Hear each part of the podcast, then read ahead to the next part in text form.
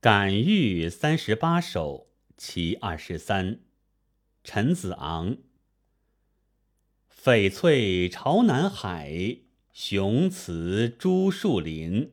何知美人意，娇爱比黄金。沙参延州里，尾玉玉堂阴。以你光首饰，微蕤烂锦衾。岂不在遐远？鱼罗忽见寻。多才信为累，叹息此真情。这是一首寓言诗，全诗双关到底，句句是说鸟，也句句是写人。诗一开始就突出了诗的主角——羽毛青赤相杂的翡翠鸟。这种鸟生在南方，犹如诗人的出生地四川位于帝都长安的西南一样。翡翠鸟筑巢在神话中名贵的三株树上，犹如诗人的品格高超，不同流俗。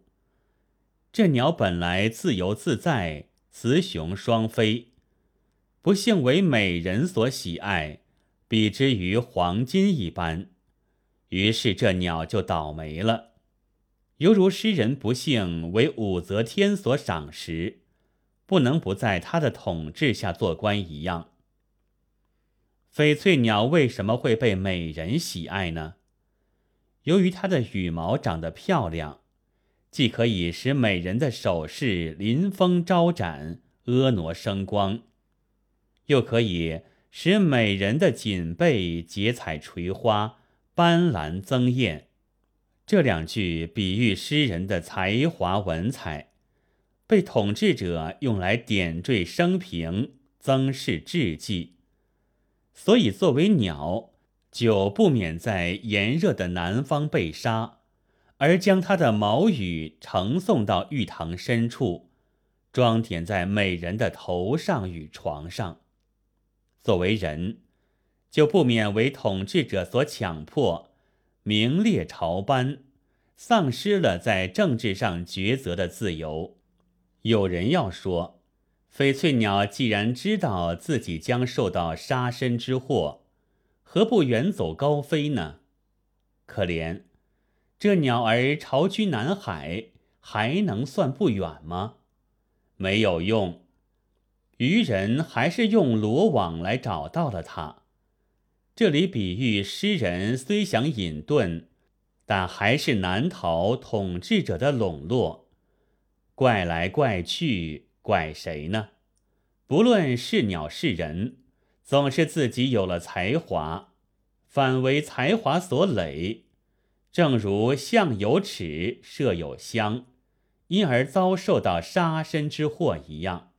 看了这名贵小鸟的遭遇，哪能不连声叹息呢？叹鸟即所以叹人，亦即诗人的自叹。晋人吴凯生认为，此言是不幸见之于武后。宋人刘辰翁认为。多事叹世而足不眠，将陈子昂比为杨雄之不幸而作莽大夫，这些看法都和诗人的原意是吻合的。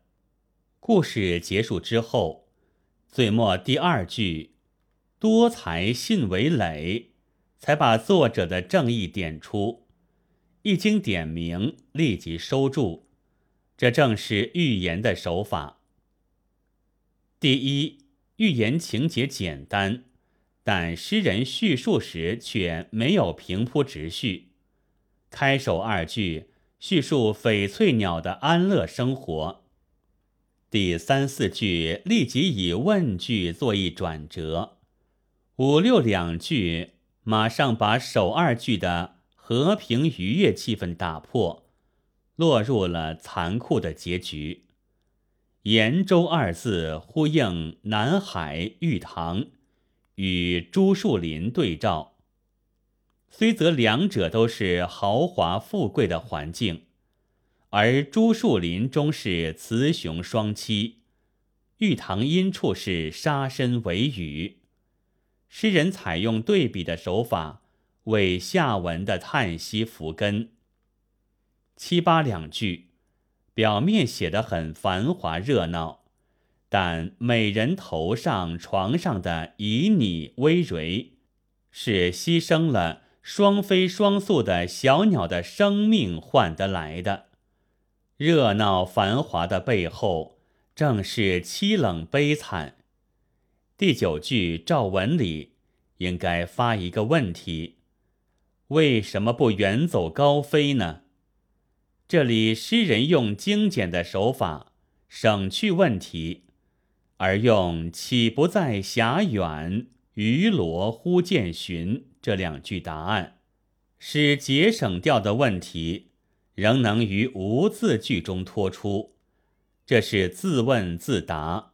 又是一个转折，然后落出正义，多才信为累，而以叹息作为结束，用真情两个代用词，反映起笔的翡翠。多才信为累这一句，以有鸟说到人，平庸的写法，接下去可以发挥一下。而诗人却马上收住，一笔扬开，仍归之于鸟。短短十二句诗，艺术结构上却这样的起伏不平，大有尺幅千里之势。这首诗内在的怨伤情绪是很浓重的，但在表现的方式上，却采用了缓和的口气。温柔敦厚，哀而不伤，自是五言古诗的正声。本文作者沈西前，朗读：白云出岫。